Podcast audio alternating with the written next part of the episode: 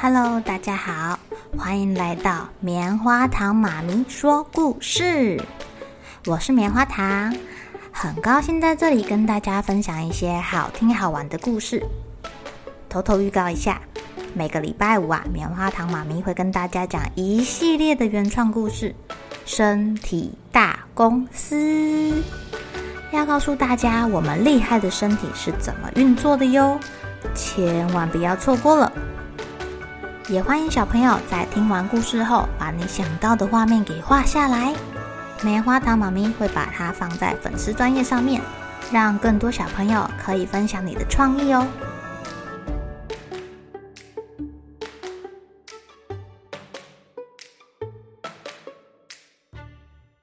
Hello，亲爱的小朋友，今天过得怎么样呢？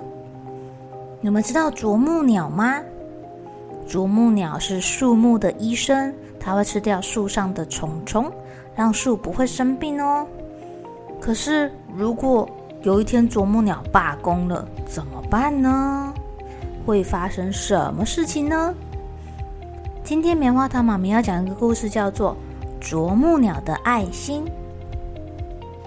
啄木鸟啊，可是森林里面最受欢迎的朋友诶，因为它总是很热心的帮大家的忙，而且它做得非常好。兔子叫住啄木鸟说：“哎，啄木鸟，你可不可以帮我在木头上钻几个洞啊？”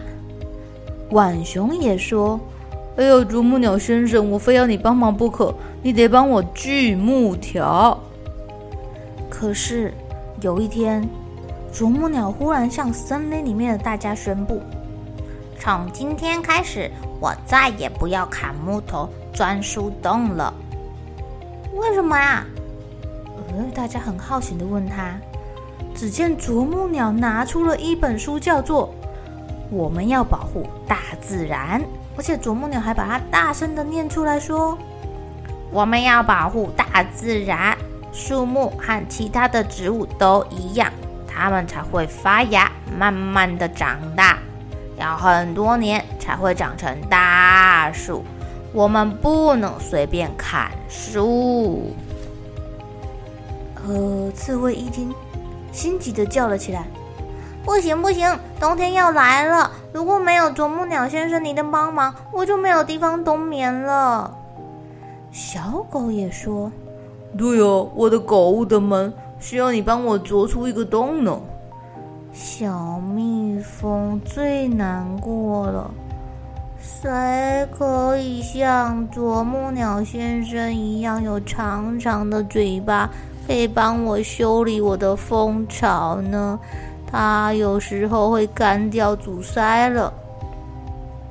正当大家唉声叹气的时候，猫头鹰想到了一个好办法。他说：“有了，我想到一个好主意，也许可以改变啄木鸟先生的决心，帮倒忙。”你去帮我把树下的那箱宝贝搬过来。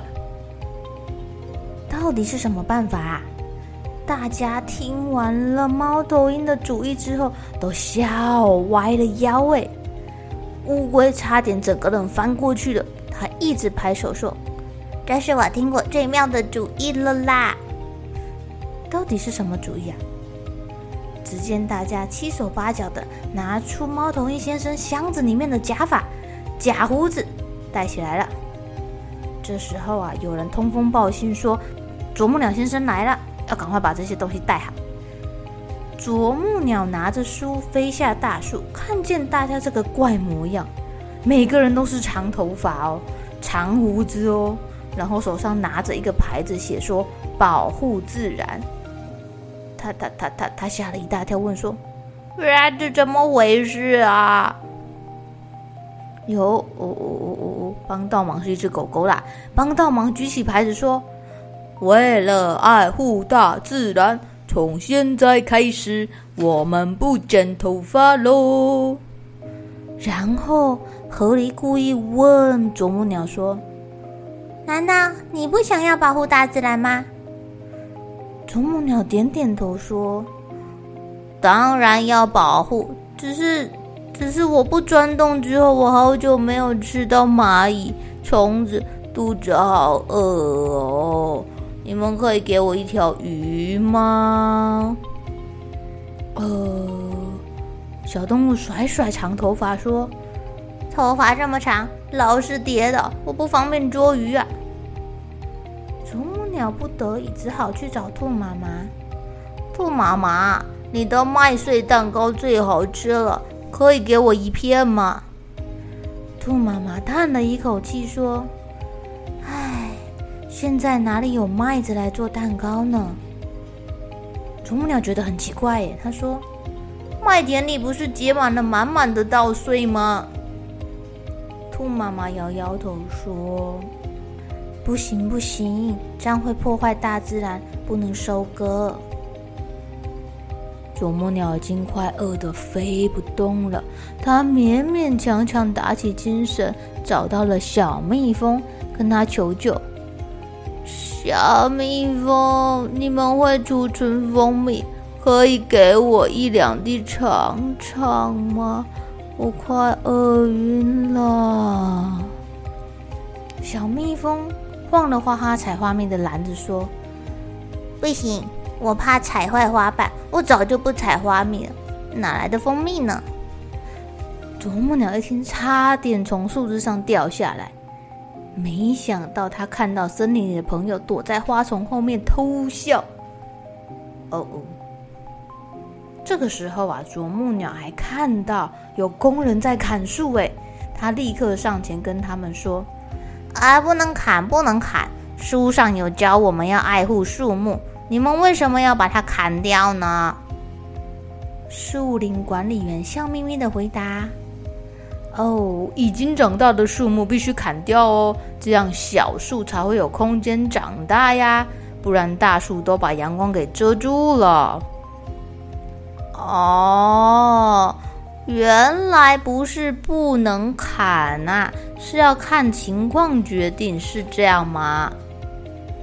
第二天，啄木鸟请大家到空地集合，他宣布说：“亲爱的朋友们。”我改变主意了，以后我会继续帮生病的树转动，希望大家可以支持我。大家好高兴哦，立刻欢呼起来，把假发丢掉。兔妈妈端出蛋糕，我们要庆祝一下喽！这个蛋糕是用新鲜的麦穗做的哦。小蜜蜂跟着说：“啊，这个蛋糕上面还有我提供的花蜜哦。”嗯。现在大家要庆祝保护森林有一个新的开始了，欢迎大家一起来参加喽！亲爱的小朋友，啄木鸟一天要吃多少虫子啊？据说一天它大概要吃两千只以上的蚂蚁，还要再加上一些水果、蚯蚓，肚子才会饱哎。如果他们找不到这么多的食物，就要一直工作，一直工作，一直工作，一直找，不能休息哦。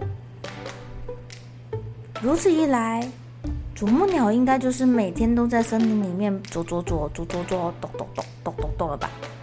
可是最近的森林越来越少了，啄木鸟会不会绝种呢？小朋友，你们可以想想看，怎么样去帮助啄木鸟吗？